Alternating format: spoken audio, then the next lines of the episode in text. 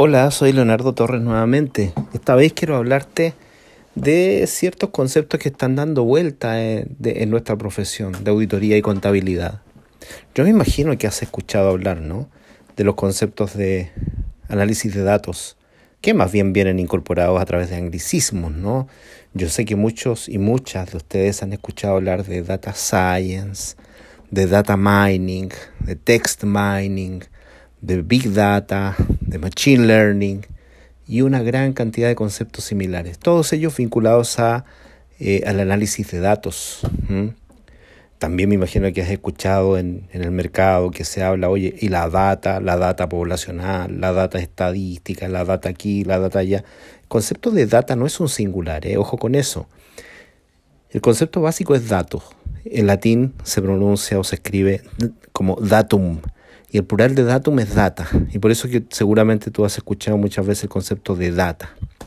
La data es eh, un concepto que en realidad nosotros los auditores, o para nosotros los auditores no es, no es antiguo, o sea, no es nuevo, perdón, es más bien antiguo. Eh, tan antiguo como, como la historia de los mismos números. Ah, desde Luca Pacioli en adelante nosotros estamos acostumbrados a lidiar con los, con los datos, con la data. Ahora, ¿qué, ¿cuál es la novedad entonces? ¿Por qué se habla tanto? Incluso hay gente que habla de que hoy esto es el fin de la auditoría, porque en realidad con los nuevos sistemas de información se puede auditar la totalidad de los datos, no es necesario tomar muestras, como si la auditoría fuese solamente la revisión de las conciliaciones entre cuentas nada más. No, es mucho más que eso, también una opinión la auditoría. Por eso mismo digo yo que al contrario, más que que la profesión de auditoría muera, esto viene a significar una fuerte confirmación del rol del auditor, del verdadero rol del auditor, que es el de formarse una opinión, pero una opinión que no es una opinión digital, una opinión robótica de un concepto.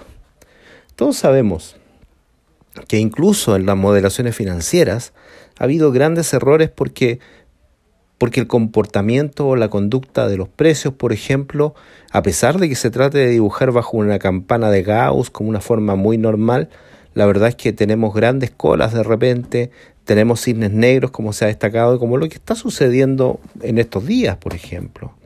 ¿Quién iba a prever, por ejemplo, que en GameStop o las acciones de GameStop iban a subir de la manera en que subieron? Grandes fondos de, eh, grandes eh, fondos de cobertura, los famosos hedge funds, eh, se complicaron con esta alza impresionante de lo, del, precio de las acciones de GameStop.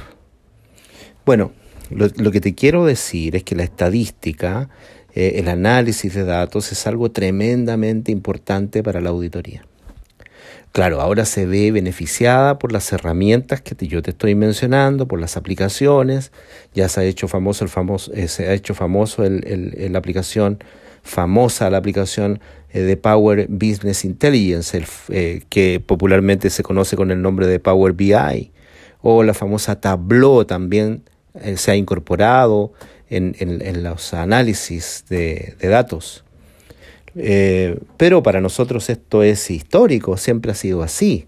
Lo único nuevo es la gran cantidad de datos que, tenemos que manejar actualmente y eso es simplemente una eh, herramienta que vamos a utilizar.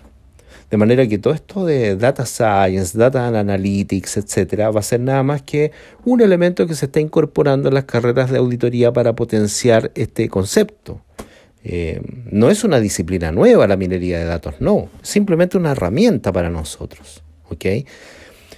A ver, un ejemplo de cuán antiguo es esto son los famosos errores tipo 1 y tipo 2, que por cierto están presentes permanentemente en el trabajo de auditoría externa. ¿En qué consiste el error tipo 1, por ejemplo? El error tipo 1 simplemente consiste en aquella situación en que eh, básicamente una hipótesis nula que es verdadera, eh, se rechaza. Algo que es correcto se rechaza. O el error tipo 2 que se comete cuando eh, la hipótesis nula es falsa, sin embargo tú terminas aceptándola. ¿Cómo esto se aplica en auditoría?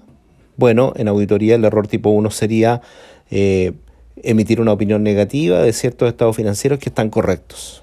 Esto es a propósito del riesgo alfa que está implícito. Y el error tipo 2 se cometería en auditoría cuando tú entregas una opinión positiva para estados financieros que no están correctos.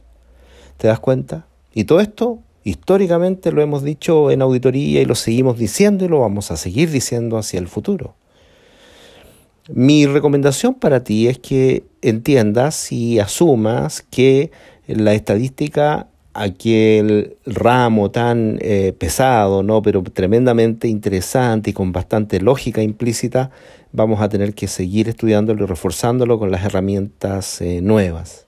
Te invito a conectarte a Tableau, a, conectarte eh, con Power BI, te invito a aprender el lenguaje Python e incorporarlo en tu en tus análisis, por cierto. Eh, es decir, empodérate de estos conceptos porque, porque eh, han estado presentes bajo eh, una formulación más bien de, menor alcance, porque toda esta estadística nosotros la simplificábamos y la estamos simplificando todavía a través del sampling, del muestreo, pero en el futuro cuando no haya muestras, sino más bien se audite la totalidad de la data de, eh, de, una auditoría de estados financieros, nosotros vamos a seguir colaborando en el análisis de esa data, en la interpretación de esos datos. Así que te invito a ello. Em, nosotros estamos y tenemos que potenciar la carrera de auditoría y entender que estos son simples herramientas que, claro, por muy complejas que a veces o a primera vista nos parezcan, son necesarias y nosotros, eh, ¿quién mejor que nosotros, los expertos en la información financiera y no financiera, eh, estamos permanentemente eh, entendiendo y atendiendo? Bueno, que estés muy bien, cuídate mucho.